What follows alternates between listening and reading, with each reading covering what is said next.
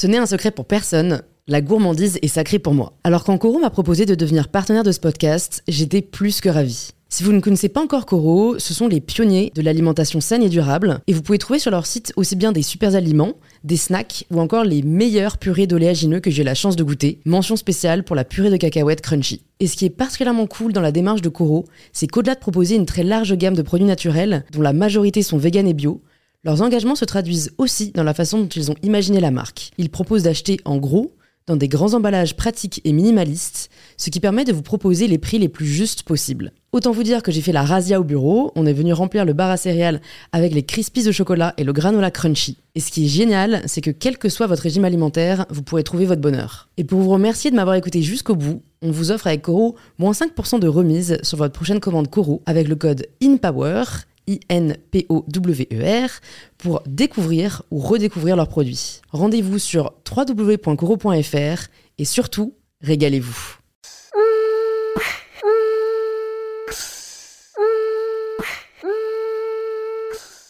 Et en fait, sa théorie, c'est d'expliquer qu'on a besoin de s'ennuyer ou on a besoin de moments où en fait vraiment on met son téléphone dans un placard fermé à clé Bonjour à tous et bienvenue sur In Power, le podcast qui vous aide à prendre le pouvoir.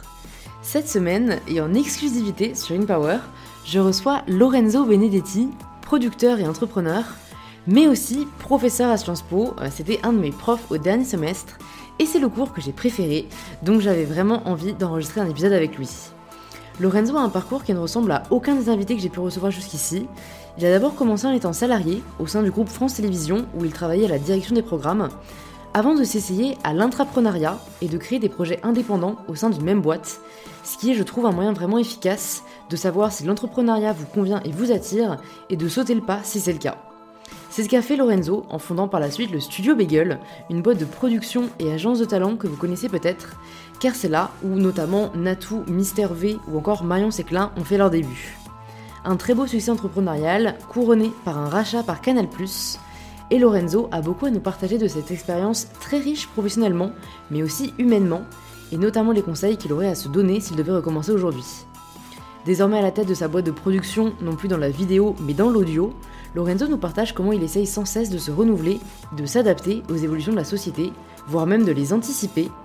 Et aussi, il nous partage toute une série de conseils pratiques en tant que recruteur pour aider les personnes qui sont actuellement à la recherche d'un emploi.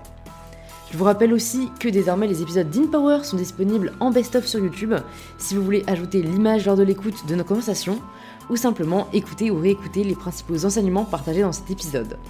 Vous pouvez vous abonner à la chaîne YouTube pour voir les nouvelles vidéos au fur et à mesure et vous abonner directement sur l'application que vous êtes en train d'utiliser pour ne pas rater les prochains épisodes du podcast. Et si vous appréciez l'écouter, c'est en laissant 5 étoiles sur Apple Podcast que vous pouvez me le faire savoir. Et je suis heureuse de vous inviter maintenant à rejoindre ma conversation avec Lorenzo. Bonjour Lorenzo. Bonjour Louise. Bienvenue sur InPower. Euh, il faut quand même que je fasse un petit disclaimer au début de ce podcast. Lorenzo est un de mes profs à Sciences Po, enfin était du coup. Euh, donc je suis, je suis ravie de le recevoir parce qu'il a un parcours hyper inspirant. Bah, pour toutes les personnes qui ne te connaissent pas encore, est-ce que tu peux te présenter de la façon dont tu le souhaites? Merci de m'inviter. Euh, et alors je suis producteur et créateur de contenu. Euh, ça fait une quinzaine d'années que je suis dans la production de contenu, dans le digital, dans la télévision, euh, et maintenant dans le podcast, dans l'audio. Donc je vis une espèce de mise en abîme là, parce que je Mmh, participe c'est à ton podcast, donc, euh, alors que je produis des podcasts. Moi je produis plutôt des podcasts documentaires et de fiction dans un studio qui s'appelle Paradiso. Euh, Voilà. Et, euh, et j'ai aussi euh, deux enfants et je suis marié. Et, et, euh, voilà. Et j'ai euh, un parcours euh, plutôt euh, tourné vers l'entrepreneuriat, puisque j'ai commencé assez tôt à créer euh, des boîtes. Mhm. Euh, et euh, voilà. Et donc. Tu vas nous raconter ça. Est-ce que tu peux nous raconter déjà qui était Lorenzo à 18 ans? Lorenzo, à 18 ans, c'était, je pense, un garçon qui se posait beaucoup de questions euh, déjà euh, sur son. D'ailleurs, c'est pour ça que j'ai fait Sciences Po. Alors après, l'histoire euh, drôle, c'est que je me suis retrouvé aussi à donner des cours, effectivement, juste après. Mais, euh, mais à 18 ans, je me posais beaucoup de questions. Je savais pas du tout ce que je voulais faire. J'avais euh, une famille qui était très, euh, qui était dans un parcours très académique, avec un père médecin, une mère chercheur et des frères et sœurs qui étaient tous scientifiques. euh. Et donc moi, je me suis tourné vers les sciences humaines, donc c'était déjà un peu une, une forme d'acte de rébellion. Et puis ensuite, j'ai choisi, je pense, de faire du droit puis Sciences Po parce que je savais pas ce que je voulais faire. Enfin, je sais pas toi si tu avais une idée très arrêtée quand tu es rentré à Sciences Po, mais en tout cas, cette école te permet de, de on va dire, de, de procrastiner encore un petit peu plus longtemps, tu vois, et de te dire, euh, De repousser le moment ouais, de repousser le moment faire, du ouais. choix ultime. Et moi, le moment du choix ultime, j'ai vraiment euh, repoussé jusqu'au bout du bout du bout. euh, Jusqu'à même encore parfois aujourd'hui me demander si, euh, si je suis pas en permanence en train de choisir tu vois, des, nouvelles, des nouvelles routes. Mm. Là, le podcast, c'est une nouvelle route qui s'est ouverte il y a un an et demi. Et donc, pour revenir à ça, voilà, j'étais un peu perdu et j'ai beaucoup essayé de trucs. C'est-à-dire qu'après mon bac, euh, donc j'ai fait du droit, donc j'ai fait un stage dans sa cabinet d'avocat euh, en pénal. Enfin, tu vois, je me suis retrouvé à lire des, euh, des dépositions avec des choses assez horribles dedans. Euh, je me suis dit, non, en fait, je sais pas trop, mais je vais quand même continuer dans le droit. Après, je me suis dit, bon, euh, je, vais, euh, je vais essayer de m'échapper du droit. Et donc, Sciences Po, c'était un- une forme d'échappatoire, encore une fois, Mhm. pour repousser un peu l'échéance du choix. Et à Sciences Po, en rentrant, j'ai raconté euh, un énorme bobard. C'est-à-dire que j'ai dit je voulais euh, compléter ma formation juriste, tu vois, par une formation en sciences humaines. Enfin, à chaque fois, en jouant une forme de rôle pour m'amener un petit peu au point suivant. Et ensuite, à Sciences Po, j'ai essayé mille trucs. Du journalisme euh, à la sociologie, euh, en passant par euh, un stage chez Universal Music de presque neuf mois. Ok. Tu vois, j'ai vraiment, je me suis vraiment Ouais. beaucoup cherché, toujours dans un domaine qui était quand même la culture et le, parce que l'intérêt pour pour les contenus, si tu Mm. veux, mais mais en étant perdu assez longtemps.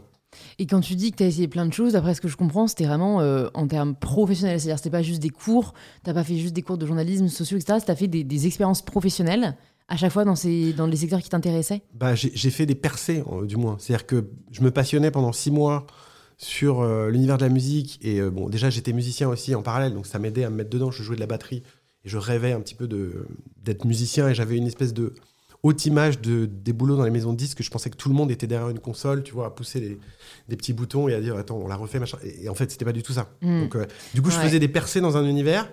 J'étais déçu. Et je, et je revenais en arrière, je me disais merde. Bon, Mm, je pensais que mm. c'était le rêve de ma vie, mais en fait pas du tout, tu vois. Et du coup, c'était un, un peu, euh, enfin, une espèce d'échec comme ça euh, permanent où tu te dis bon, en fait, tu t'es vraiment planté, mon gars. Après, c'est pareil, j'ai fait le concours du CFJ.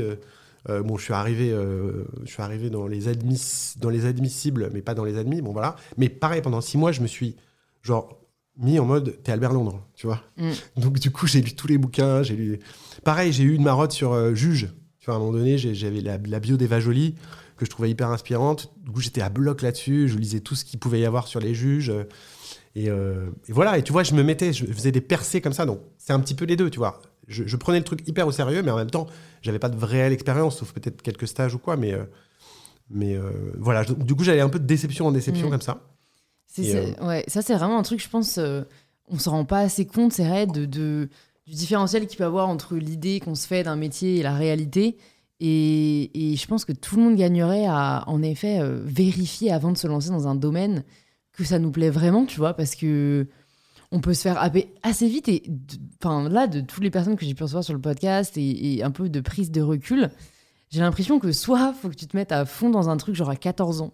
Et donc en fait, t'as un peu le truc du cœur d'enfant où Mm. après c'est quelque chose que tu gardes toute ta vie. Tu vois, exemple pâtissier ou cuisinier, tu vois, Ouais, c'est Des vocations, quoi. Voilà, des vocations, mais j'ai l'impression que les vocations tu peux les créer. hein. Moi, j'ai un peu cette théorie-là où si peut-être tu t'étais mis à fond dans la musique à 13 ans et que tu vois, t'avais bouffé musique, machin, et que tes parents t'avaient soutenu, Oui, machin. on te tu vois, socialise à, les, à les- à les on- encourager. on- voilà, exactement. Et, si et mes parents coup- m'avaient dit, oh, la musique, c'est super, euh, Ouais. continue, peut-être que j'aurais été socialisé, tu vois, Ouais. à me mettre dans la musique à fond et ça, ça serait devenu presque familier, je me serais senti Ouais. bien dedans, je serais resté. tu ne serais pas posé de questions. Mais- alors qu'il y a tellement de barrières aussi de l'extérieur qui Enfin, que l'extérieur peut nous mettre, que parfois, en effet, j'ai l'impression que les gens qui ont le plus de mal, c'est ceux qui, justement, ne savent pas jusqu'à genre 25 ans ce qu'ils veulent faire, et où un peu là, on- il y a une telle attente, du coup, il y a une telle attente de il faut que je trouve. Bah, ou- oui, mais c'est aussi parce que je pense que, en tout cas, beaucoup plus euh, de ma génération, parce que j'ai 40 ans, c'est vrai que j'ai pas dit mon âge, ça c'est un petit secret que je voulais garder, mais qui ne s'est pas gardé très longtemps. Donc j'ai 40 ans, mais je pense qu'on a une, une génération différente, et je pense qu'à mon époque, il y avait encore plus cette idée de carrière, de, un côté définitif du choix. C'est vrai. tu vois, où tu embrassais une carrière de avocat, de juge, de... d'ailleurs, peut-être tous les métiers que je t'ai cités, bon, à part peut-être travailler dans une maison de disque, mais sont des métiers qui sont un peu des, des institutions en soi, tu vois. Et en plus, moi, je viens d'une famille où les métiers, c'était des institutions, tu vois, genre médecin, machin, tout ça. Donc, je cherchais peut-être ça. Mhm. Et en fin de compte, j'étais peut-être un peu trop en avance euh, sur mon époque, dans le sens où aujourd'hui, moi, je, je trouve que vous avez euh, alors, à la fois beaucoup de, de courage, parce que euh, de vivre dans cette situation et de, se, et de se construire et de faire ses études et tout, c'est vraiment, vous êtes des super-héros. et en même temps, vous avez la flexibilité de vous dire, bon, bah, je peux être un peu tout. Enfin, je Mm. peux être journaliste, euh, comme tu l'es là, je peux être entrepreneur, euh, entrepreneuse, euh, monter une marque, être prof demain, enfin, tu vois, écrire Ouais. un bouquin. Ouais. c'est pas grave, en fait, de pas avoir de profession. Et d'ailleurs, c'est pas grave de ne pas. Moi, mon problème pendant un moment, ça a été de. Quand j'étais dans un dîner de famille, j'ai une très grande famille, j'ai sept frères et une sœur. C'était de raconter mon boulot. C'était une angoisse. je sais pas si toi, enfin, ça- moi aussi, tout le monde, je pense à ce truc-là. ouais. Quand on fait des métiers un peu difficiles à définir, c'est pour ça que tu vois, j'ai commencé par dire producteur, parce que pour moi, c'est voilà, c'est une image un peu euh, comme ça. Ça veut rien dire. te- Ça veut rien dire et tout Ouais, dire. Tu vois, t'es ouais. producteur, ok, mais producteur, ça veut dire quoi? Tu fumes le cigare ouais. T'as genre t'as un fauteuil en cuir, c'est quoi? Caméra, micro, Ouais. ah, les deux, ok. euh. Et donc du coup, euh, ouais, on a, on a on a cette volonté de se réduire et de se résumer parce qu'en fin de compte, on est en permanence en train de se pitcher. Mm, mm. D'ailleurs, euh, le, le cours qu'on a, enfin qu'on a dans lequel on s'est rencontrés, c'est ça aussi, de se dire comment on se raconte, comment on raconte une histoire, mais c'est aussi comment on se raconte soi, quoi. Ouais. Donc comment pitch? C'est toi qui as choisi le- ce cours, l'intitulé et tout euh, Alors pas vraiment, enfin ça s'appelle donc l'intitulé pour euh, évidemment parce que c'est que 25 personnes par an, donc je pense que deux auditeurs et auditrices et, et, euh, comment dire et, euh, spectateurs ne, ne connaissent pas. Donc c'est un cours qui s'appelle storytelling, euh, storytelling digital je crois d'ailleurs. Et en fait voilà c'est un cours sur euh, comment on structure, euh, enfin quelles sont les règles de la narration à la fois euh, dans les séries, dans les films et dans les bouquins, enfin dans tout ce qu'on aime euh, consommer de culture, et ensuite comment ça vient euh, être perturbé par par le monde dans lequel on est aujourd'hui et comment ça vient être ça- comment ça s'entrechoque en fait? Ouais, et ouais. comment on re- redéfinit ces règles là Ok, ok. Bon, alors du coup, si on, si on reprend un peu le fil de Lorenzo qui repousse le moment, quand est-ce que Lorenzo fait son choix et trouve peut-être, je sais pas si à ce moment-là tu t'es dit, ok, c'est là, cette carrière dans laquelle, enfin, c'est dans cette carrière que je veux me lancer, ou est-ce que tu t'es juste à te dire, à un moment, bon, bah, faut que je choisisse et on verra plus tard? en fait je me suis j'ai- j'étais vraiment une espèce de surfeur euh, des opportunités pendant assez longtemps Euh, et en fait ce qui m'a déterminé c'est je me enfin je me suis déterminé aussi et c'est peut-être pas forcément la meilleure manière de se déterminer peut-être que tu enfin auras peut-être des choses à dire là-dessus je me suis déterminé dans le regard des autres Mm. Euh, je me suis construit aussi parce qu'on voyait en moi quelque chose. Donc euh, j'ai eu une opportunité de rentrer à France Télévisions euh, à la direction des programmes. Donc je savais même pas ce que c'était qu'une direction des programmes. En gros, c'est les gens dans les chaînes qui décident des projets qui se font et qui deviennent ou pas des émissions, des documentaires, des, des Donc ton premier job, job, directeur des programmes. Non, non, c'était pas directeur des programmes. J'ai travaillé à la C'est direction des programmes. Donc j'ai- je bossais avec le directeur des programmes. D'accord. Et du coup, cette personne-là m'a, du coup, euh, c'est donc Alexandre Michelin qui, qui du coup m'a a vu en moi, euh, voilà, un, un- un collaborateur qui pouvait, voilà, lui apporter quelque chose avec des qualités. Et du coup, dans son regard, je me suis dit, ok, peut-être que je suis fait pour ça, tu vois. Mais c'est pas moi qui me suis dit, je vais vraiment travailler dans une direction de programme parce que je ne savais absolument pas. D'ailleurs, à l'époque, euh, j'étais, j'avais déjà rencontré ma, ma- Julia, qui est devenue ma femme, et je lui ai demandé, puisque elle avait fait un stage à France 2, je lui ai demandé, mais qu'est-ce qu'on fait dans une direction des programmes Et elle m'avait briefé, en fait, avant. Et donc, je suis arrivé là-dedans, et donc, c'est la première fois où je me suis amené dans l'audiovisuel, et je suis arrivé dans l'audiovisuel. Et ensuite, d'une expérience à l'autre, je me suis affirmé petit à petit. Mais en fait, j'ai, euh, j'ai- je suis pas allé droit au but. Euh, Enfin, l'objectif, euh, je pense, ultime, c'est de, c'est créer soi-même ses propres contenus, euh, être créateur de contenu, être créateur, être créateur de concepts, d'idées. Ce qui m'intéresse au final, d'être créatif le plus Ouais. possible. Mais j'ai commencé par quand même être le plus loin possible de ça, puisqu'au final, tu choisis les projets des autres dans une direction de programme, mais tu ne fais pas toi-même des projets. Ouais. Donc j'ai fait ça, puis ensuite j'étais producteur euh, pour un autre, une autre société de production, de celle de Nagui, euh, l'animateur euh, donc euh, qui est tous les tous les jours sur France 2. Ouais. Donc il a sa propre. il a sa propre prod. société de prod qui s'appelle. Air Production, qui fait partie maintenant d'un groupe qui est très gros qui s'appelle Banijay, qui est un des plus gros groupes de production dans le monde. Enfin, je crois le plus gros d'ailleurs. Et, et Nagui, il a continué de, de me donner confiance en fait en moi et de voir aussi en moi des qualités et des, des qualités créatives, des qualités de, éditoriales. Et il m'a donné, euh, enfin comment dire aussi de l'autonomie parce que j'ai pu produire aussi des programmes moi-même. Donc euh, j'ai bossé sur euh, les victoires de la musique à l'époque où j'étais passionné de musique et donc du coup tu vois t'imagines le, le- la, Ouais. la- Ouais. comment dire la, la synthèse entre ce qui Ouais. me plaisait et ce que j'étais là donc, donc, euh, à cet objectif là je pense euh, qui était euh, de, de fusionner les deux et puis ensuite euh, je suis pas resté très longtemps et euh, je me suis lancé dans l'entrepreneuriat donc mais assez tôt je pense que je devais avoir 26 ans Ah ouais. 27 ans ouais, Ouais. Euh, Super. Et c'est- c'était du coup là le studio Bagel, ton non, premier. euh, non, non, après j'ai monté une société de prod dans un groupe Ouais. petit à petit tu vois je vraiment à chaque fois c'est prendre de la liberté mais petit à petit Ouais. je, je, pense que du coup, ça, ça peut-être ça montre que je suis pas quelqu'un de très courageux au final, même si quand on dit tu es entrepreneur, c'est tout de suite les mots qui te viennent, c'est ah, c'est dur, c'est courageux, etc. Mais au final, moi, j'étais d'abord salarié, puis ensuite intrapreneur, donc entrepreneur dans un groupe dans lequel j'avais un label, qui est un groupe qui s'appelle Newen. Donc j'avais ma petite cellule, je faisais mes programmes, mais j'avais quand même un salaire qui tombait tous les mois, tu vois. Et puis, euh, puis ensuite, j'avais bien confiance à 27-28 ans et je me suis lancé euh, tout seul. Ok. Ouais, ouais. Bah, franchement, moi, je dirais pas que ça manque de courage, je dirais que c'est intelligent, quoi, parce que du coup, t'as pas, as appris à maîtriser le métier, t'as appris à, à, chapeauter tout ça, et une fois que tu avais assez confiance et assez d'expérience, euh, tu t'es dit, ben, ok, maintenant, je peux voler mes propres ailes, et, je pense qu'on gagnerait, tu vois, peut-être tous à, enfin je sais pas, parce qu'après, il y a aussi, t'apprends en te trompant, oui, tu vois, mais... Chacun, enfin, chacun sa voix aussi. Mm. Toi, as, par exemple... Enfin, d'ailleurs, ça m'intéresse, toi, tu t'es lancé... Euh, donc parce que tu étais, enfin, étais étudiante, et donc jusqu'à pas encore pas très longtemps. Ouais. Et, euh, et, du coup, à quel moment tu t'es dit genre je vais, je vais, ok, je vais vraiment, euh, je vais pas chercher un boulot en fait?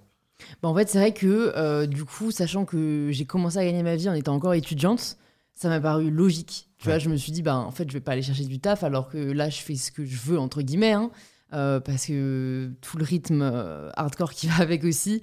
Euh, c'est vrai que je me suis, enfin, je me suis jamais posé la question, en fait. C'est tu vois, à partir de ma troisième année, j'ai commencé à gagner ma vie. Il n'y a même pas des gens qui t'ont proposé d'ailleurs de, de, dire de prendre un boulot justement euh, parce qu'il y a beaucoup justement d'agences mm. maintenant qui se disent tiens on va aller recruter des gens qui, ont réussi à constituer des communautés et, d'ailleurs à, les monétiser quoi. Bah, j'ai travaillé avec euh, plutôt des amis entrepreneurs en fait. Euh, j'ai dirigé un think tank pour My Little Paris et tout, mais c'était plus des missions. Donc je me suis dit bah au pire oui je serai consultante entre guillemets. Mais, mais c'est vrai que je me suis toujours dit, bah, je vais créer des projets. Et puis, j'ai au final, mon podcast, il date de 2018. Donc, euh, tu vois, j'ai rencontré plein d'entrepreneurs à ce moment-là. C'est vraiment à partir de ce moment-là que j'ai commencé à gagner ma vie. Donc, je me suis dit, bah, ok, en fait, c'est vrai que j'ai eu la chance de créer après qu'il y ait des opportunités financières qui me permettent de, vivre de ces projets. Et après, la marque, euh, c'est juste venu d'une envie de diversifier. Bien sûr. Mais bon, là, tu vois, je suis, je suis typique dans la période où tu commences à avoir pas mal de merde. Et je me dis, ok, j'ai quand même voulu aller très vite, quoi. Ah, c'est le moment. Je dois, le moment je dois accepter qu'en fait, tout tout peut pas aller parfaitement ah et que tu vas apprendre et que tu vas grandir. Et, c'est le moment où je pense qu'il faut aussi. C'est pour ça quand tu parlais de. Je pense que ça t'a vachement, à mon avis, aussi décomplexé de, de, de rencontrer des gens, de voir que dans les parcours, tu vois, moi, ce que je te raconte, c'est que je commence par euh, vraiment pas savoir où je vais et au final, euh, bon, j'arrive quand même quelque part, même sans savoir.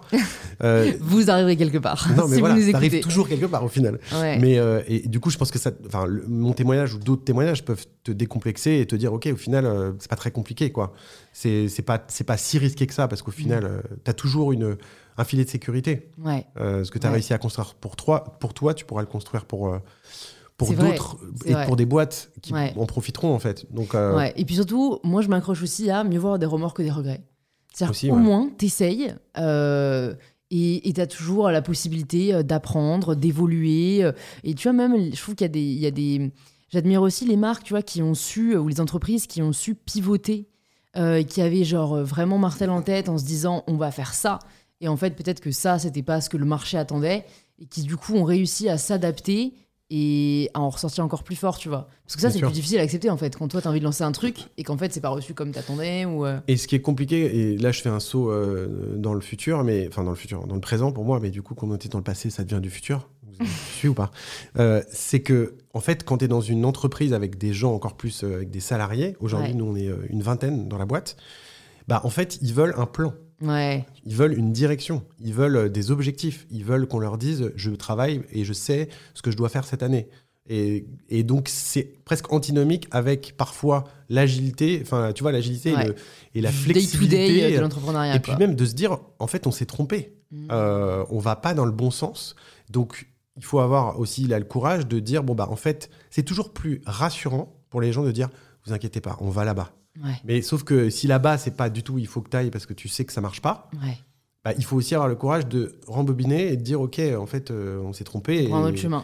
et on, doit prendre un autre chemin et d'expliquer tout ça. Et donc, c'est beaucoup d'efforts euh, émotionnels euh, parce que parce que tu parce que c'est avoué en fait que tu t'es trompé.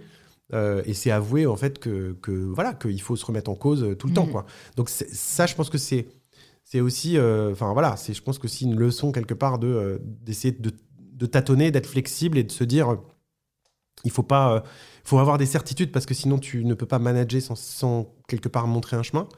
Mais il faut aussi euh, savoir euh, Mm. les remettre en cause, quoi. Ça t'est déjà arrivé cette situation où euh, t'as changé de voie et t'as emmené ton équipe euh, enfin, ailleurs que là où c'était prévu? Bah là, euh, typiquement, euh, oui, cette année, c'est c'est ce qu'on fait. Enfin, Ouais. on a, on a, moi, j'ai- euh, monté, euh, bah, euh, par exemple, autre exemple, hein, j'ai terminé, ma carrière dans la télé chez Canal+, où j'ai monté le studio Bagel juste après, enfin, tous les épisodes que je t'ai racontés. Le studio Bagel, ça a cartonné. Et au final, typiquement, le studio Bagel, il y a un bon exemple de, ça, c'est que le- la première année du studio Bagel, c'était une chaîne avec une dizaine de talents dedans et on faisait des vidéos avec ces talents-là. Bon, je me suis rendu compte que c'était un super projet, évidemment, que ces talents-là étaient très moteurs, Mm. Mais que maintenir une cohésion de groupe pendant longtemps, ça allait être compliqué. Parce Ouais. que c'est 10, c'est comme une équipe, quoi. Euh, donc Ouais. à un moment donné, tu as des joueurs qui Ouais. veulent aller jouer ailleurs, etc. Tu vois Et en plus, euh, il y a la visibilité. En... La Enfin, tu vois, c'est encore plus que des gens euh, qui travaillent à côté. Exactement. Il y a la notoriété qui vient mettre un peu. Déjà, j'imagine pour toi, c'est un truc à gérer et tu vois ce que ça, ce que ça peut avoir dans ta vie ou chez tes proches. Là, c'est un espèce de catalyseur à émotion. Donc à ce moment-là, alors que le plan, c'était quand même de développer un média autour de ces personnalités-là, on s'est dit, on va peut-être essayer plutôt de réfléchir à un réseau. Et, et l'idée est venue complètement par hasard. J'avais pas du tout prévu de créer un réseau euh, de, de chaînes Mm. tu vois. J'avais, j'avais plutôt prévu de, faire un média, parce que moi j'étais dans ma logique d'avant, tu sais, un Ouais. peu euh, linéaire, tu vois. Ouais, ouais. Et donc quand tu commences à discuter avec des YouTube, avec des gens qui à l'époque travaillaient avec moi, euh, et, de voir un peu d'autres expériences, de voir qu'il y a, à l'époque il y avait Machinima, il y avait Believe, il y avait des réseaux comme ça qui se créent un peu de manière thématique. Ah, C'est à ce moment-là j'ai shifté complètement. Et je me suis dit, ok, on va faire un réseau, donc on va euh, être un peu moins euh, concentré sur un groupe de talents, mais on va essayer plutôt d'embrasser largement un positionnement plus large de réseau euh, dans le divertissement. Mm. Et on a commencé à signer d'autres talents. Et ça a fait beaucoup de bien à l'ensemble. Puisqu'au final, on a amené des, nouveaux, euh, des nouvelles recrues. Ouais. Et ça a donné des surprises. Puisque tu vois, typiquement, euh, je fais un jump. euh, ma dernière expérience à Canal, c'était une série euh, audio, paradoxalement, diffusée à la télé. Canal avait dit, elle avait dit que c'était la première série sans image. Euh, donc, c'est une série qui s'appelle Calls. Donc, je vous avais parlé un petit peu pendant le cours, parce que ça a été hyper intéressant pour moi de comprendre déjà que le talent qui était à l'origine de ce projet, c'est Timothée Hocher et Clémence Setti, qui était sa co-scénariste. Mais Timothée, je l'avais, je l'avais rencontré justement parce que j'avais élargi les vannes du studio Bagel et que j'avais amené des gens qui étaient des réals, que je m'étais mis à financer d'autres chaînes, d'autres comptes. Euh, et Tim m'avait amené des courts-métrages, il avait amené des courts-métrages à mon équipe, on lui avait financé. Donc en fait, tu vois, par presque la théorie du chaos, quoi. Se dire que en suscitant une espèce de désordre, que tu penses être du désordre, au Mhm. final, dans ta stratégie, bah, tu as une part de. Au final, euh, l'histoire euh, t'apprend que tu as bien fait, quoi. Ouais, ouais. Et, et si j'avais pas rencontré Timothée, j'aurais pas fait, euh, j'aurais pas produit Calls et j'aurais pas euh, monté Paradiso, euh, Mhm. puisque Calls est une série audio et c'est ça aussi qui m'a fait comprendre que l'audio c'était. euh, alors euh, toi tu le sais depuis longtemps parce que t'es plus. euh, 2018. depuis 2018, moi c'était à peu près à ce moment-là, mais euh, Paradiso je l'ai monté en 2019 Ouais. et, euh, et je pense qu'on a, on a bien fait parce que c'était pile le moment où, euh, où il y avait un marché du podcast qui était en train de se structurer avec des plateformes comme Spotify, etc., qui est Audible et Deezer et Sibel qui commençaient à, à poindre avec, euh, avec des budgets et des volontés de faire des choses euh, Ouais. nouvelles. Quoi. Donc, tu vois, c'est vraiment. euh, Enfin, je pense que. Et d'ailleurs, ça peut être un défaut. Moi, je suis euh, peut-être parfois un peu trop curieux. C'est-à-dire que je, je, y, a des- y a des structures, il y a des entreprises qui ont des, qui ont des focus hyper, tu vois, euh, concentrés sur un domaine. Moi, je suis l'expert euh, des, euh, des bougies parfumées, tu vois, et c'est très bien. Mais nous, en tant que, enfin, comment dire, en tant que studio de talent, enfin, qui, re- qui recherche des talents et qui travaille avec des talents, si on a des a priori, euh, c'est compliqué de faire notre métier. On est un peu comme un fonds d'investissement, tu vois, qui va miser euh, tantôt sur, un, sur une société qui va faire un produit A, tantôt sur une société qui va faire un produit B. Et c'est dans la richesse de tout ça que va naître quelque chose de vertueux. Après, ouais, ouais c'est sûr. Bah, pour l'instant, ça t'a plutôt bien réussi vu que tu as évolué euh, de l'univers euh, ouais, euh, média, vidéo à audio. Euh, du coup, pour revenir à ton expérience intrapreneuriale, qu'est-ce qui te décide à te dire en fait, je veux quitter le monde de l'entreprise et, et me lancer à 100% euh, en- dans l'entrepreneuriat quoi? Bah, je pense que c'est le truc le plus pénible euh, quand tu es un peu je- quand tu es jeune, à l'époque j'étais jeune, et, et que tu as une volonté d'affirmer tes idées, c'est que des gens te contredisent Ouais. et, euh, et, et- et en fait te, te- te disent euh, voilà, j'ai pas envie que tu fasses ça. Donc en fait, là, après, tu as deux manières de voir le truc. Quand on te dit j'ai pas envie que tu fasses ça, soit tu dis bah ok, d'accord, tu payes mon salaire tous les mois. Fair enough. Ouais. Soit tu dis euh, bah ok, bah c'est pas grave, tant pis, merci, au revoir, et puis on reste copains quoi. Ouais. Ce qui s'est passé d'ailleurs. Je suis parti très bien, rupture conventionnelle, tout ce qu'il faut et tout ça. J'ai les gens qui sont là-bas sont encore des gens que, que j'estime énormément. Ils m'ont laissé partir et voilà, et j'ai monté mon truc. Et ça ne pouvait, et ça pouvait ne pas marcher, mais bon, ça a marché pour le coup Ouais. parce que j'ai trouvé le, ce- cette idée après avec euh, avec donc Axel euh, Malivernet et Jérôme Niel. Donc Ouais. Jérôme Niel euh, que, que vous peut-être, euh, enfin tes auditeurs connaissent puisque c'est bah, Jérôme Niel quoi, qui a un compte sur Instagram, vous irez voir, c'est très drôle, et qui a fait les tutos, qui a fait tout un tas de vidéos au Studio Bagel. Et donc c'est avec Jérôme et Axel qui était un peu son, son acolyte et son, son vidéaste, euh, comme euh, les personnes qui sont là, hein, qui filment ce qu'on ce qu'on dit. Euh, bah, lui, il est de- c'est devenu un peu les, les piliers du Studio Bagel, et avec eux, on a monté le, le projet. Mais encore une fois, c'était des rencontres. Et si j'avais pas fait Telle France et Newen, j'aurais pas rencontré Jérôme et Axel, parce que je les avais contactés pour développer un projet euh, de, de série et qui s'est pas fait au final. Mm. Donc tu vois, c'est à chaque fois, je pense que se dire, il y, y a des moments où tu fais des rendez-vous avec des gens où tu te dis ça va nulle part, et puis tu laisses ça de côté, et puis six mois après ou un an après, tu dis, mais en fait, si je rappelais cette personne, parce que Mm. là, par rapport à ce que je suis en train de travailler maintenant, ça fait vachement écho. D'où l'importance, euh, c'est vrai, de saisir les opportunités. Et, et c'est un truc sur lequel j'arrive pas à me positionner actuellement. Je, te comprends. ouais. Parce que, ouais, du coup, bon, c'est Parce particulier parce que, je suis très sollicitée. Ouais, bah non, mais surtout que je suis très sollicitée. Et du coup, euh, j'aimerais dire oui à beaucoup de choses, sauf que je peux pas, j'ai pas le temps. Et en fait, euh, c'est typique un truc que me dit mon copain parfois, c'est il me dit, mais en fait, euh, enfin, tu, tu, Tu fais trop de que ouais, et surtout il me dit aussi, tu dis, tu dis non à trop de choses, à trop de gens. Et en fait, je- j'essaie de lui expliquer ma position parce que bah, forcément, c'est difficile quand on la vit pas. Mais je me dis qu'il a peut-être pas tort et que parfois, euh, en fait, euh, euh, c'est vrai que c'est terrible. On entre dans une logique presque d'utilité où en fait, je suis obligée de dire oui si je suis sûre que bah, derrière, ça m'apportera quelque chose, tu vois. Et, et- et dit comme ça, ça fait hyper cynique. Mais en fait, c'est si demain, euh, une abonnée m'envoie un message, salut, on prend un café. Enfin, j'adorerais, mais je peux pas. Enfin, tu vois, j'ai pas le temps de prendre ma douche. J'essaye de trouver le temps chaque dire, soir 1h Ça du dire, C'est matin. un peu chaud. Mais et, et, et, et en même temps, parfois, je me dis, mais c'est horrible parce que Mm. du coup, je rate peut-être plein de choses, tu vois. Bah euh, oui. Après, en fait, je pense que. Enfin, après, je veux pas te. Enfin, je pense que tu es vraiment capable de définir une stratégie pour ton business, mais moi, à ta place, la question que je me poserais, c'est euh, dans quelle mesure je peux essayer d'utiliser la notoriété et le succès que j'ai dans un domaine pour, on va dire, être une espèce de panneau solaire pour nourrir d'autres euh, talents, d'autres logiques, d'autres énergies, euh, et donc de, de quelque part aussi, toi, retransmettre un peu ça à d'autres. Mm. Donc moi, dans mon cas, c'est exactement ça. On avait une vitrine qui était le studio Bagel et je me suis dit, non seulement j'ai ce problème dont je t'ai parlé de est-ce que ça va durer longtemps, mais en plus de ça, j'ai plein d'opportunités que je peux pas saisir parce qu'elles ne correspondent pas à ces gens-là. Donc comment je fais? Elles ne correspondent pas à ces gens-là parce que parce que ça peut abîmer leur image, parce que ça correspond pas du tout en termes de ligne édito. Enfin, c'est comme toi, il y a des gens qui, si- il y a des gens qui marquent, tu vois, qui te proposent un truc, mais tu es en affinité, bien sûr, avec les valeurs de la marque, parce que je pense que ça, c'est la base. Mais par contre, t'as pas le temps, et puis t'as pas spécialement envie, parce qu'il y a aussi Mm. cette envie-là. Qu'est-ce que t'en fais de ça? Est-ce que, tu- est-ce que ça va ailleurs? Mm. À qui ça va? Et comment tu crées euh, quelque chose qui te permet de, euh, d'adresser ses besoins quand même Tu vois, une agence ou je ouais. sais pas, enfin une structure. Non, mais après, bah, j'avais un, un peu réseau, réussi. euh, j'avais un peu réussi avec les événements Girls in Bees euh, que j'ai lancé. euh, bah, c'était en septembre 2019. Mm. Et du coup, je m'étais dit, bah, c'est notamment grâce aux auditrices du podcast. je, je dis auditrices parce que j'ai reçu beaucoup plus de messages de femmes qui me disaient euh, qu'elles avaient des idées, des projets, qu'elles aimeraient bien échanger avec, moi pour avoir mes conseils. En fait, bah, malheureusement, j'avais pas du tout le temps. J'avais même pas le temps de répondre à leurs messages, tu vois. Du coup, je me suis dit, bah, je vais me prendre enfin, euh, une soirée par mois où on se rencontre, où je peux les aider, leur donner des idées, enfin, leur donner des idées, juste euh, essayer de, partager, transmettre mon expérience et aussi qu'il y ait une mentor qui a beaucoup plus d'expérience que moi, qui peut partager aussi ses conseils. Et franchement, j'adorais ça. J'adorais les événements Girls and Bees. Genre vraiment, tu sais, il y a- moi, il y a peu de- d'activités où je vois pas le temps passer. Hmm. Typique, c'en était une. Euh, et puis le Covid. Donc voilà, là on réfléchit à comment le faire euh, en mode peut-être online, tu vois.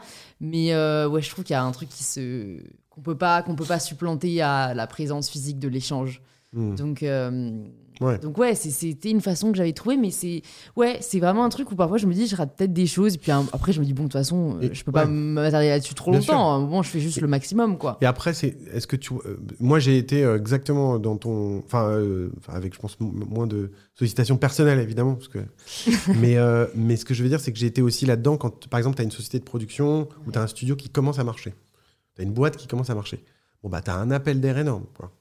Et tu as cette, t'as cette tendance à vouloir tout embrasser. Tu vois, tu es Ouais. vraiment dans un, t'es un, très- un, un gros gourmand euh, que- comme moi euh, dans un magasin de chocolat et c'est tout est gratuit, quoi. Ouais. Donc, bah, qu'est-ce que tu fais? Tu manges du chocolat.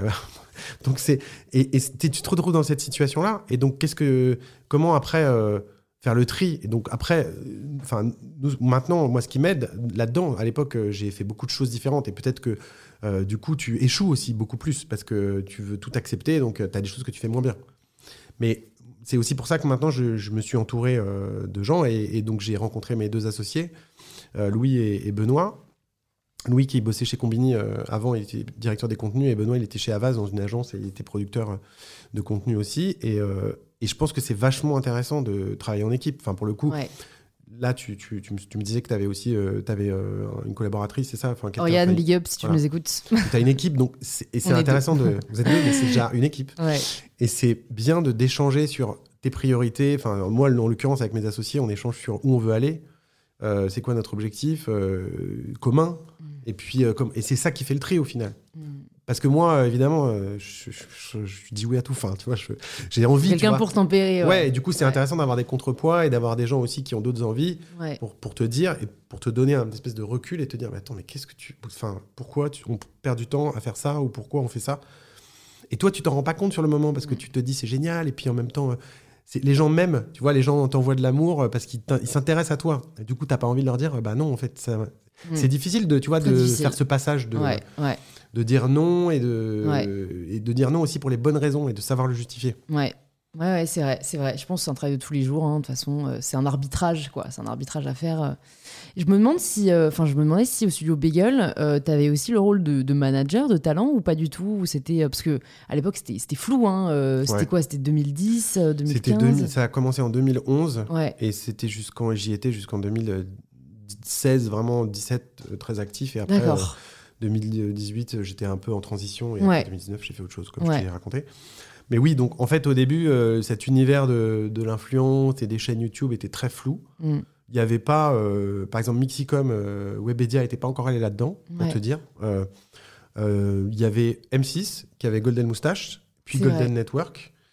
TF1 était à peine là-dedans, puisqu'en Mm. fait, ils sont venus là-dedans parce qu'ils ont, euh, ils ont. Désolé, c'est une petite parenthèse écho, c'est peut-être un peu relou pour tes auditeurs, auditrices, mais en gros, bref, il y avait très peu de monde qui était investi euh, dans cet univers. Ouais, Donc euh, au final, les frontières étaient un peu floues et oui, je me retrouvais à, à du coup à la fois être producteur, mais aussi à être manager, même si on n'avait pas le statut de manager et qu'on prenait pas de com sur les rémunérations personnelles des talents. On prenait euh, bien sûr des frais de production et on, on, on produisait, si tu veux, les vidéos. ouais, Mais euh, la rémunération à manager, ça prend une, communi- ça a Ouais. une commission, tu vois. Nous, on faisait pas ça. On n'était pas agent, on n'était pas manager. Euh, mais on avait les mêmes problématiques. On Mm. était nounou, si tu veux. Et donc, euh, ça allait de euh, choses hyper triviales, de euh, tiens, je sais pas comment remplir ma dé- déclaration d'impôt, à, à, euh, j'ai besoin euh, qu'on me prête euh, une caméra pour faire une vidéo. Enfin, tu vois, Ouais. des choses hyper variées. Ouais, c'est une sorte de management. Vous aviez qui euh, comme talent sur Bagel Peut-être pour que les personnes qui nous écoutent puissent Bien se sûr. rendre compte. Il y avait bah, Natou, Ouais. Mister V. donc Mister V, il avait déjà une chaîne, mais il nous a rejoint. Et Natou, elle a commencé, elle avait une- à peine une chaîne, elle a commencé vraiment à être connue aussi avec le Studio Bagel. Kemar, Jérôme Niel, dont j'ai parlé, Monsieur Poulpe. Puis Alison Wheeler aussi nous a rejoint la deuxième année. Après, il y a eu euh, Baptiste Lorbert, euh, Gaël Mektoub, euh, Grégory Guillotin, qui fait ses pranks maintenant. Euh, Est-ce que j'en oublie? Putain, si j'en oublie, je vais recevoir des textos d'insultes. Euh, Non, mais ça donne voilà, une tu idée, vois, ça- ouais, ouais. Marion Séclin, évidemment. Ouais, Euh, et puis voilà, enfin, après, il y a plein de gens qui ont participé. Après, en fait, le Studio Bagel aussi, c'était un réseau, donc comme je te l'ai dit, donc il y a eu aussi les Yes Vous Aime, avec Bertrand Huskla qui fait Br- Brute, euh, Ouais. qui marche bien en ce moment. ouais. Euh, les recettes pompettes, je sais pas si tu te souviens. Ça me dit rien, C'était une émission, on- bref, une émission de cuisine, euh, tu regarderas sur Internet. Enfin voilà, plein de choses qu'on a fait, Ouais. euh, Ouais. div- diverses et variées. euh, de l'animation aussi avec les Cassos. Une série d'animation. Enfin, plein, plein de choses différentes. Plein de choses. Et c'est ça qui était marrant aussi. Ouais, c'est sûr, c'est sûr. Bah, déjà, c'est ta première expérience vraiment entrepreneuriale, donc je pense qu'il y a le côté. Euh, euh, Enfin, je sais pas, est-ce que tu te voyais arrêter un moment? Parce que j'ai l'impression que quand on lance un projet, euh, on se dit, ok, c'est bon, j'y suis pour euh, la vie entière, c'est génial. euh. Bah, euh, c'était vraiment. euh, J'étais défini par ce projet. Ouais, C'est c'est assez compliqué parce que quand tu. Moi, avant, j'avais pas. J'avais bien sûr gagné ma vie et très bien, mais j'avais pas fait un projet qui m'avait rendu visible. Et à l'époque, même si aujourd'hui c'est un peu tassé, mais à l'époque, j'avais eu une visibilité. En tout cas, dans l'univers audiovisuel, les gens savaient qui j'étais, connaissaient euh, ce que je faisais, etc. Donc c'est un peu perturbant parce que tu accèdes à un statut un peu de différent, quoi. Mm. Tu vois, et ça, ça biaise tes relations avec les gens, puisqu'il y a des gens que tu connais pas qui ont un avis sur toi. ouais, c'est sûr. Alors ouais. positif ou négatif. Mm. Mais quand même, tu vois, c'est bizarre. Mm. Euh, dans la vie, ça t'arrive pas, tu vois, en général. C'est vrai qu'en fait, comme moi, ça fait déjà 4 ans. euh, T'es habitué. je- bah, c'est vrai que du coup, ouais, je, je, Tu t'en fiches. je m'en fiche, bah, j'ai pas le choix, Ouais. déjà. Mais c'est vrai que je m'étais pas dit. euh, en effet, parfois, on rencontre des gens, on sait rien d'eux. Enfin. Ouais. Non, mais c'est vrai. Et, et j'ai envie de dire, il y a quand même les réseaux sociaux. Même si Oui. t'as pas extrêmement suivi, Oui, tu peux stalker des- tu, peux, voilà, tu peux stalker, secondes, quoi. ouais. Donc, euh, Oui, je suis d'accord. Mais après, du coup, euh, ça. euh, pardon, j'ai perdu le fil. Excuse-moi. t'inquiète. Euh, je te disais ça pourquoi? Tu me parlais de. euh, c'est la première fois que les gens te connaissent, t'as un nom euh, visible.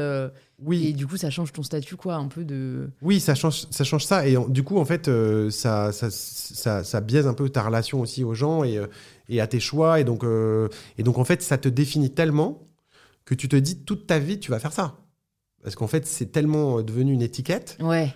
qu'en fait, euh, comme- tu te dis comment tu vas sortir de ce truc-là. Hmm. Et tu y penses. Donc moi, quand ça s'est arrêté, parce que j'ai décidé aussi que ça s'arrête, parce que je suis- j'ai quitté Canal, parce que je me suis dit, euh, bon, bah voilà, ça me correspond plus, je me voyais plus trop évoluer dans un groupe.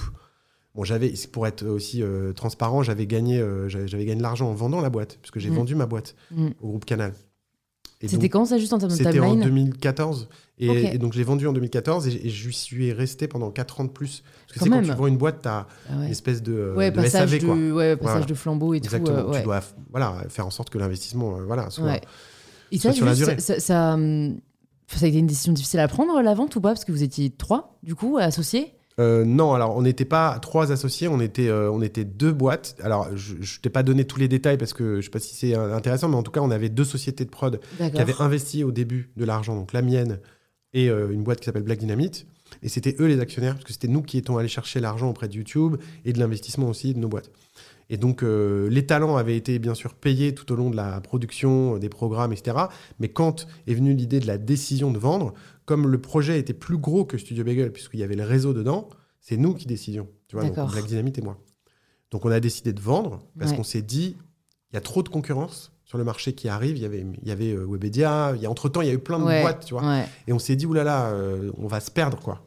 Et donc, Canal+, c'est toujours d'ailleurs une boîte qui projette énormément de positifs euh, sur les séries qu'ils font. euh, tu vois, euh, là, je, je suis en train, je suis en train de mater OVNI en ce moment. euh, Enfin, ils font toujours des choses hyper iconoclastes et intéressantes.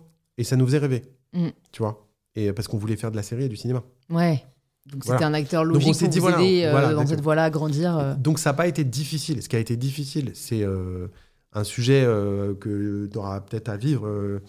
C'est de rentrer dans un groupe, quoi, de, de vendre ta boîte et de, de devenir, bah, du coup, de revenir, revenir dans une situation où on peut te dire non, Ouais, tu vois? Alors Ouais. que jusqu'à présent, c'était pas le cas. ouais. Ouais, Et- c'est vrai, c'est vrai, c'est vrai.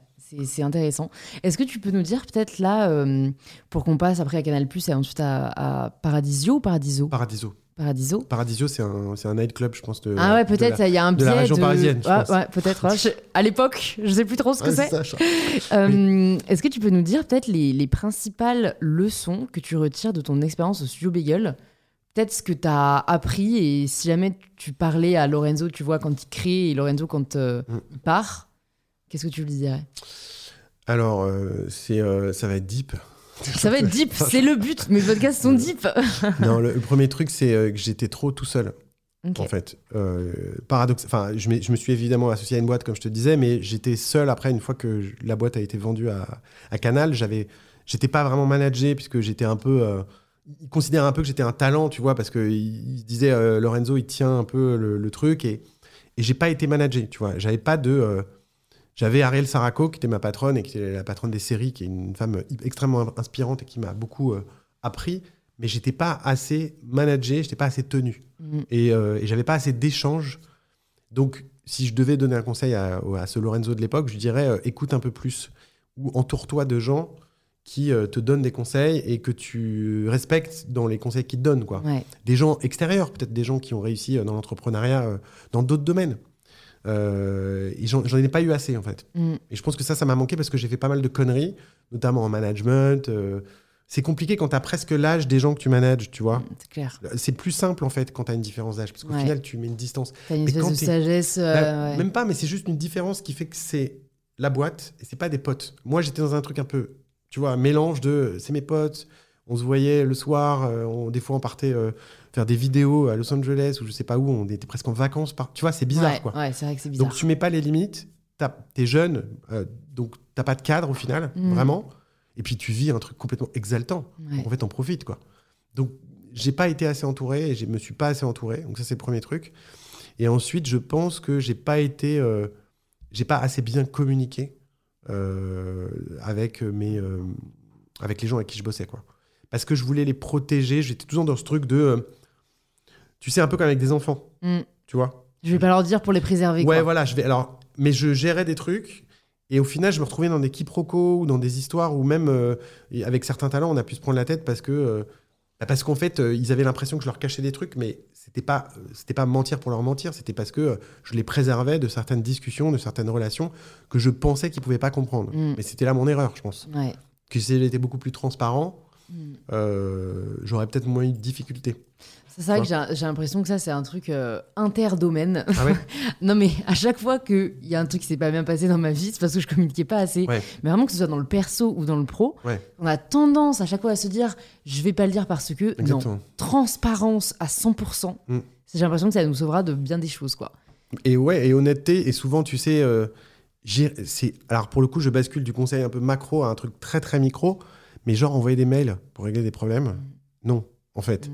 Ça, ça, ça fait partie de ce truc-là, de se dire, euh, on va se cacher derrière un mail qu'on va écrire, tu sais, de une page, Mm. déjà qui te saoule hein, de, de base quand tu le reçois, et en plus, c'est très violent, tu vois. Ouais, ouais. Et, euh, et donc ça aussi, gérer les problèmes euh, par mail ou par personne interposée, ou jamais voir les gens se poser et dire... Parce que franchement, je, je te mets au défi, la plupart des conflits, si tu te poses avec la personne face à face et que tu mets tout à plat, tu les résous, je pense, en 80% des cas. Si tu te caches derrière le truc, d'envoyer un mail, de oui, de faire genre, de te mettre en... de, de ghoster les gens, Mm. tu vas...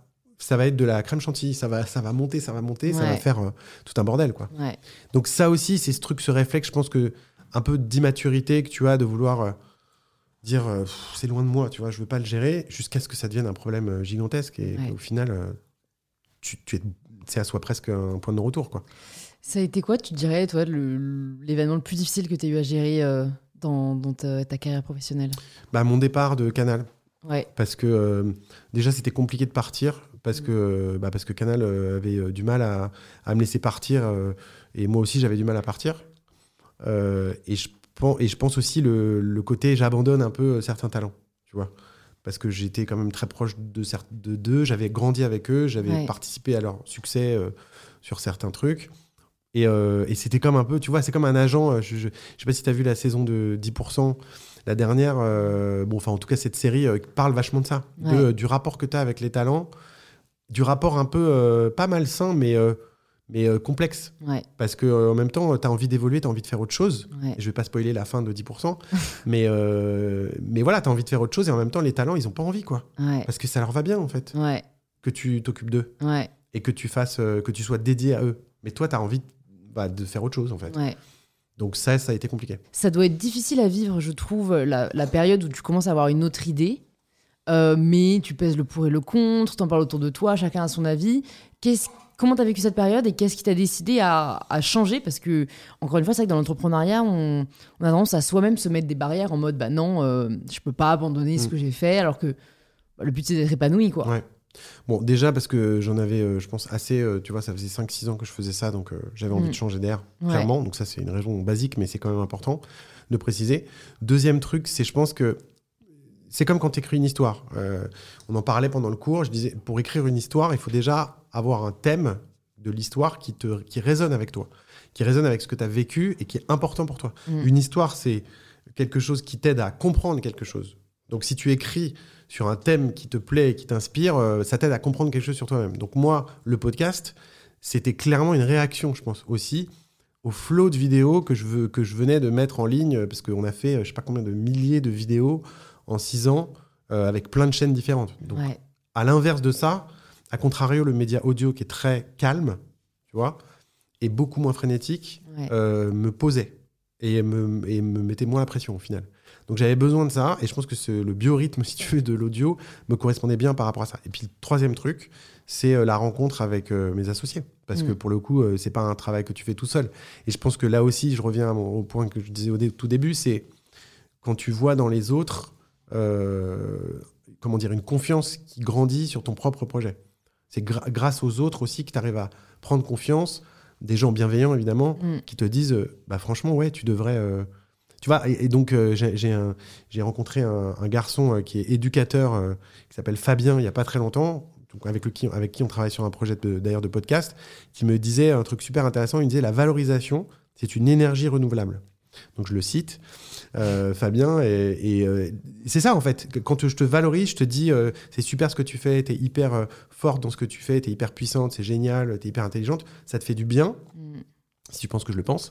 Euh, et du coup, ça va, ça va te booster, quoi. Et ben, c'est pareil. Là, j'ai rencontré des associés qui m'ont dit, bah, c'est super. Je pense qu'on croit tous dans la même euh, même projet et, ça nous a, ça crée une énergie, quoi. Parce que, comme tu disais, c'est bien d'avoir l'idée, c'est bien d'avoir l'étincelle, de se mettre à recruter des gens et ça, mais ensuite, quand les problèmes arrivent, ouais. bah, c'est à ce moment-là qu'il faut être, voilà, solide et, euh, et avoir la motivation et continuer de croire au truc, quoi. Et du coup, c'était quoi votre euh, idée de départ euh, avec Paradiso Et, est-ce que ça a changé pour le coup Ou est-ce que vous avez vraiment euh, mis en œuvre votre idée de départ qui était dans vos têtes? Notre idée de départ, c'était d'arriver sur dans l'univers du podcast qui est très déjà investi de plein de talents qui font surtout des, du talk, comme ce que tu fais, et, chacun à sa manière. Et nous, on voulait pas arriver et, faisait, et, faire, la, tu vois, et faire la même chose, quoi. Parce qu'il y avait déjà beaucoup de gens, et c'était surtout très talent orienté. C'est-à-dire que je pense que les gens qui t'aiment, t'écoutent, euh, et il y a des gens qui te connaissent pas qui vont te découvrir. Mais c'est, je pense avant tout, ça vient aussi de ta communauté et de ce que tu projettes. Nous, on avait envie de faire un studio qui était plutôt tourné autour des histoires, euh, donc du, narratif. Euh, donc, comme tu sais, c'est un peu ma marotte. Et donc, on s'est dit, il n'y a pas grand-chose en fiction. Il n'y a pas grand-chose en documentaire, un peu comme on appelle ça des séries limitées, tu vois, un peu comme sur Netflix, tu vois, grosso modo. Et, euh, et on s'est concentré là-dessus avec une troisième, euh, un troisième pilier qui est la jeunesse, où là aussi on s'est dit il n'y a pas grand-chose euh, de, de, très notable. Donc on s'est concentré sur un studio de podcast narratif, c'est comme ça qu'on se définit. Et je pense que si on doit définir une idée éditoriale, on est quand même passionné par le réel et les histoires du réel. Et il y a des histoires du réel qui sont incroyables. Tu vois Donc euh, voilà, il y a des podcasts qui ont bien fait ça, comme Transfert, dont tu me parlais avant, avant, avant de commencer à Rec. C'est une des inspirations, évidemment, mais nous, on essaye d'aller un peu plus loin dans la forme et de, s'éloigner du format témoignage. Euh, on a fait des productions qui sont euh, à base d'archives, avec des multiples couches de récits sonores. à titre d'exemple, j'invite les gens qui vont écouter ça à, écouter Mes 14 ans, qui est un podcast qu'on a lancé cet été, qui est sur l'histoire de Lucie Michaelian, qui a retrouvé son journal intime de quand elle avait 14 euh, ans. Euh, et, donc, elle en parle aujourd'hui. C'est une femme de 30 ans. Elle est journaliste. Et elle, porte un regard à la fois, euh, comment dire, plein de tendresse et en même temps, enfin, un peu surpris et interloqué mm. sur les réflexions que cette jeune femme de 14 ans avait à l'époque sur sa sexualité, sur la naissance de son désir. Et donc, elle se met à réfléchir à tout ça. Et donc, c'est très intéressant, ça questionne beaucoup de choses. C'est évidemment un podcast très féministe et, et, euh, donc, c'est de ça dont ça parle aussi. Donc ça, ça fait partie des, des projets qui sont un peu des projets phares qu'on a fait cette année. Et on les a, on l'a, donc c'est produit par une produit qui s'appelle Jeanne Boézek. Et, euh, et, ce podcast, il est aussi intéressant dans sa forme parce qu'on a mélangé à la fois une comédienne, tu vois, qui jouait le rôle de Lucie euh, quand elle avait 14 ans, et Lucie qui raconte sa propre histoire avec des archives et tout ça. Et donc, nous, ce qu'on aime bien faire, c'est ça. C'est mmh. raconter de manière un peu, avec des couches un peu complexes, une histoire euh, qui a un début, un milieu, une fin. Mm. Et un peu moins être dans un truc de salut, c'est mon podcast, et puis chaque semaine, je vais vous raconter euh, une histoire avec une nouvelle personne. Ouais. Ouais, ouais, je comprends. Ouais, c'est un, parti pris euh, qui est différent. Et je me demande comme. parce que je pense qu'il y a des personnes qui doivent se demander ça, et je sais que c'est une question que je reçois souvent, à laquelle je peux pas vraiment répondre, étant donné que moi, c'est différent. comment vous faites connaître ces podcasts euh, sachant que vous n'avez pas forcément de visibilité à la base, que euh, même si vous avez de l'expérience, ça ne veut pas dire que des gens derrière vont écouter. Bien sûr. Euh, je pense que c'est une vraie question, surtout que votre format est quand même hyper euh, novateur. Bah, c'est une très bonne question et c'est une des premières questions qu'on s'est posées. Et c'est pour ça qu'on est allé voir les plateformes. Euh, les plateformes Spotify, Deezer, euh, Sibel, euh, Audible, qui sont les principales plateformes audio aujourd'hui qui distribuent de l'audio et donc qui ont des, euh, des milliers et des millions d'abonnés euh, déjà acquis. Quoi. Ouais, Et donc on a travaillé avec, avec ces plateformes. Donc on est allé les voir avec des propositions ouais, parce qu'on s'est dit, elles vont nous aider. Nous, on arrive avec des programmes et des idées qui sont un peu plus travaillées, qui demandent parfois un budget important. Donc, elles, elles ont intérêt justement à recruter des nouveaux, euh, des, des personnes qui écoutent de la musique sur Spotify et qui vont écouter euh, des podcasts maintenant, ou des personnes qui écoutent du livre audio sur Audible et qui maintenant vont écouter des podcasts, tu vois. ouais. Typiquement, c'est un peu ce qu'elles cherchent, si on fait un Mhm. peu de la stratégie euh, des plateformes. Et donc, c'est comme ça qu'on a travaillé. Donc, on a fait ça. Et ensuite, comme il n'y a pas de réseau social audio, euh, Pas bah, encore. Pas encore, mais On lâche que- des idées. c'est ça, euh, une idée d'ent- de, business. Euh, je crois que Twitter a annoncé qu'ils allaient faire des tweets euh, audio d'ailleurs, mais je sais pas si c'est vrai, mais enfin, j'ai vu ça. On, va, on verra s'il y aura On moins de ça. haine et d'insultes. Ouais, c'est ça. Ce sera pire, ce sera verbal maintenant. Ouais. Et, euh, et donc, du coup, effectivement, on, on s'appuie aussi sur les réseaux sociaux pour. euh, donc, on fait des campagnes, on fait des éléments, on fait de la vidéo, on fait de la photo, enfin. Et on essaie de développer l'audience de nos programmes comme ça. Et après, le troisième levier, c'est la presse. Qu'on travaille comme si c'était un, un programme, quoi. Ouais, comme ouais, si on lançait un film ou une série. Série, ouais, c'est sûr, Et pour le moment, ça nous réussit bien parce que les audiences euh, ont été au rendez-vous. Euh, et je- voilà, et je pense qu'à partir du moment où tu proposes quelque chose de différent aussi, enfin ça, ça, ça, ça rend curieux l'audience et, et ça fonctionne. Le dernier point que je voulais aborder sur euh, la partie pro, après on passera plus au perso, euh, c'est que du coup tu me disais que vous avez décidé de, de créer le studio Paradiso Mhm. à Paris et à Los Angeles. Ouais. Pourquoi? Parce qu'on est complètement mégalomane et que du coup on est fou. On, On voulait conquérir le monde. Ouais, c'est ça. Non, parce que euh, parce qu'en fait, euh, le modèle sur lequel on est basé, comme je te disais, de faire des histoires et de, de faire des podcasts narratifs, c'est un modèle qu'on aurait tort de limiter à la France. Mhm. Puisque comme nos- les histoires qu'on développe sont des histoires assez universelles, l'histoire que je t'ai racontée sur euh, Lucie, c'est une histoire qu'on pourrait raconter dans plein d'autres langues. Mm. Alors après, il y a des différences culturelles, il y a tout ce que tu C'est veux. ça, ouais. mais c'est une histoire qui peut parler à une américaine ou un américain ou, ou un allemand. Donc euh, cette année, on va lancer des podcasts en multilingue. D'accord. Euh, donc c'est un peu la nouveauté de 2021, on va faire ça. Donc on va lancer euh, une série de fiction euh, en quatre langues, on va lancer plusieurs programmes aux États-Unis simultanément et en France. Mm. En fait, la première année, on a appris, on a, on a travaillé beaucoup avec les plateformes. Ouais. Et la deuxième année, on va essayer d'un peu plus, toujours travailler beaucoup avec les plateformes, mais distribuer nos propres podcasts Ouais. et surtout de le faire vu qu'on investit du coup sur cette partie-là, parce que c'est Ouais. nous qui payons les podcasts. On va essayer de le faire en plusieurs langues. Donc euh, c'est pour ça. Trop cool. Mm. Du coup, sur euh, une autre des casquettes qui est du coup professeur, euh, ça m'intéresse quand même de savoir euh, bah, qu'est-ce que tu as pu observer euh, chez les, les bah, tes, tes- tes élèves? Donc, tu as donné que des cours Master 2. Mhm. Donc, bon, c'est quand même les élèves qui sont plutôt à la fin de leurs études. Mais Ouais. est-ce que tu as remarqué, bah, notamment peut-être des écueils ou tu vois, des comportements euh, fréquents où tu as envie de t'adresser à tous les étudiants potentiels qui nous écoutent Non, franchement, je, trouve. Enfin, encore une fois, j'en parlais un petit peu tout à l'heure. euh, vous êtes euh, extrêmement courageux. euh, de, enfin, c'est très dur là, ce qui se passe, je pense. Vous avez aucune, euh, aucun contact avec vos camarades. Vous, enfin, vous pouvez pas travailler en groupe. vous travaillez chacun de votre côté. c'est très dur, je pense. Vous pouvez tous les entretiens que vous faites. Moi, en ce moment là, on a des stagiaires à Paradiso. On a, on a deux, trois stagiaires. C'est compliqué, quoi. Tu, tu es en stage, mais tu es derrière, derrière Mm. un Zoom euh, chez toi. Mm. T'apprends forcément moins. Ouais. Donc je- déjà, j'aimerais dire euh, vraiment bravo euh, à tout, enfin déjà à, votre groupe et à, je pense toute votre génération. C'est c'est quand même assez dingue ce qui est en train de se passer et vous résistez, vous continuez de faire des trucs. Je, je suis assez dégoûté par euh, par le côté très critique en fait de ah ouais vous faites la fête, ah ouais vous portez pas de masque, tout ça. En fait, allez vous faire foutre. Tu vois, j'ai envie de te dire. non mais je veux dire, euh, vivez ce que j'ai vu cette génération. Moi, moi j'ai deux enfants de 12 et, euh, et 8 ans. Et tous les jours, ils vont à l'école, ils ont des masques, quoi, tu vois. Donc, euh, c'est quand même compliqué, euh, psychologiquement, et de tenir, quoi. Et pourtant, tout le monde est hyper résilient. Et, et voilà, et tout le monde est bon soldat, entre guillemets, et, et va au boulot, et continue de travailler, et continue de... Donc voilà, donc juste, faut faire un peu... Enfin, à mon sens, le message que je veux envoyer, c'est juste, euh, soyez fiers un peu de tout ça, euh, faire retomber la pression. Et après, euh, non, moi, je déplore juste... Moi, je donne des cours parce que, c'est, je, parce que ça m'intéresse de rencontrer des gens. Donc euh, là, je suis content qu'on se rencontre. C'est la première fois qu'on se rencontre pour le coup, parce que j'ai, j'ai- soit pour collaborer, soit pour être en stage, etc. Et c'est pour ça que je fais ça en fait, pour aussi être en contact avec cette nouvelle génération, parce qu'il y a pas, j'ai pas tant d'occasions que ça, quoi, Mm, c'est vrai. de, de l'être. Ouais, ouais. Donc je fais ça pour ça. Et après, je fais aussi ça un peu pour me faire violence. Parce que, euh, parce que ça me force à apprendre des trucs. Mm. Et, et je peux pas euh, y échapper, quoi. Mm, Tu vois, j'ai un Ouais. rendez-vous avec euh, 25 personnes ouais. et je peux pas échapper à ça. Tu vois, Mm. donc il faut que je prépare un cours, il faut que je sache euh, dire un truc. Et, euh, et c'est voilà, et c'est ça qui est, qui est excitant aussi, Ouais. parce que c'est dur, quoi, de se lever. Moi, en plus, mon, comme tu sais, mon Putain, on avait cours le lundi à 8h. cours, lundi 8h, 10h. Donc voilà, c'est un, un truc un peu de warrior, mais j'aimais bien. J'aimais bien ce petit moment comme ça le matin où j'arrivais euh, la nuit. euh, Mm. dans mon bureau et je me mettais à m'installer, tout ça. J'ai- J'aimais Mm. bien ce moment-là. Donc, et ça ça m'a aussi permis de verbaliser des choses que je, comme toujours d'ailleurs, je pense quand tu verbalises, quand tu écris ou quand tu parles, tu comprends des choses. Mm, c'est vrai. Et ça m'aide aujourd'hui dans mon boulot de Ouais. donner des cours. Parce que tout ce que, on, enfin, on apprend, tout ce qu'on discute dans le cours, c'est des choses qui Ça sont. nourrit, euh, ça nourrit ouais, mon- mon taf, ouais.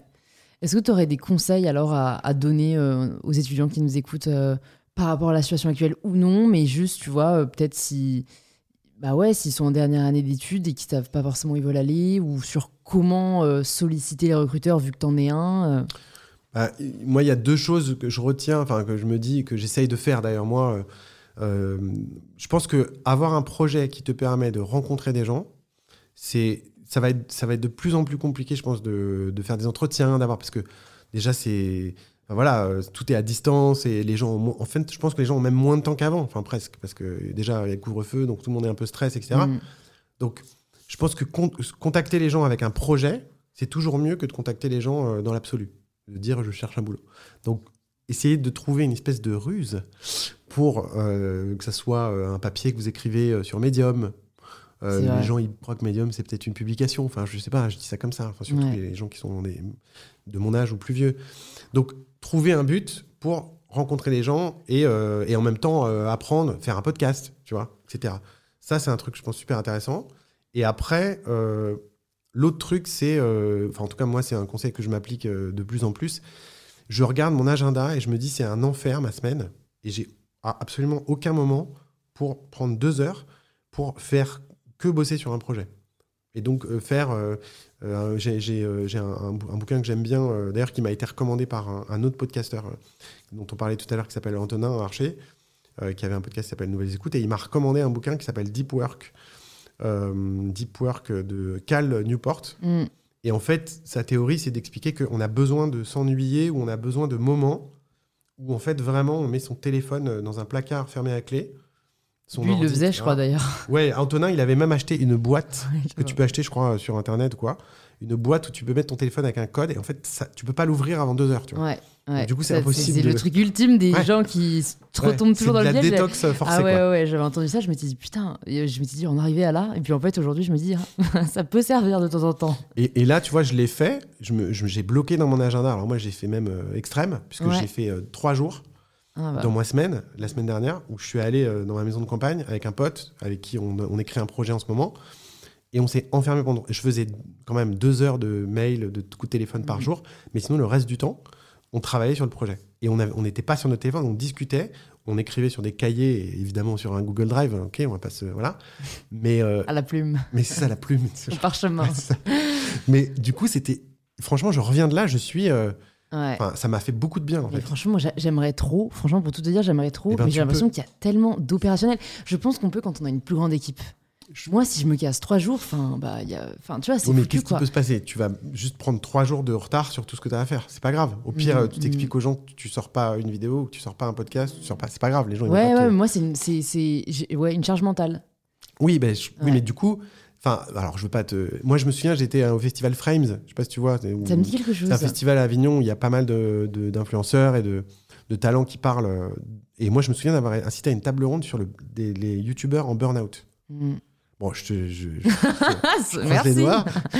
Mais, ce que je veux dire, ouais. c'est que enfin, tu es quand même dans ce truc où tu as ta communauté et ça te pousse et tu dois faire une vidéo et tu dois. Mm. Enfin, je veux dire, euh, tu le fais quand même à la base pour te faire plaisir. Quoi. Ouais, et pour aussi véhiculer des messages qui sont importants pour toi, évidemment. Mais c'est un plaisir. Quoi. Et Mm. à partir du moment où ça commence à devenir euh, un stress et une euh, angoisse et, Une pression, Et une pression, plus. et une charge mentale. Mm. Enfin voilà, c'est. Après, j'ai fait trois jours de retraite silencieuse. Donc, Ah oui, euh, c'est vrai, t'en ouais, parlais, ouais. Et du coup, ça t'a. Ben, en fait, c'était top sur le moment, hyper apaisant. Je vois pas trop pour l'instant les bénéfices du long terme. Euh, donc, Mais genre, t'as euh, vraiment pas parlé pendant trois jours. j'ai pas parlé pendant trois coup, mais jours. t'avais ton téléphone quand même Non, non, j'ai Ah oui. pas utilisé mon téléphone pendant trois jours. euh, j'ai lu, on avait quand même le droit de lire. C'est pas le cas dans toutes les retraites. J'ai écrit. Il y avait des gens qui parlaient avait des talks. Et tu mangeais une pomme et un, thé Ah non, heureusement, il y avait beaucoup à manger. Je peux dire, j'étais la première au buffet tous les jours. mais euh, mais, mais c'était une très belle expérience. Euh, En gros, ça m'a quand même fait réaliser qu'en effet, je peux. Et c'est déjà beaucoup, tu vois. Mm.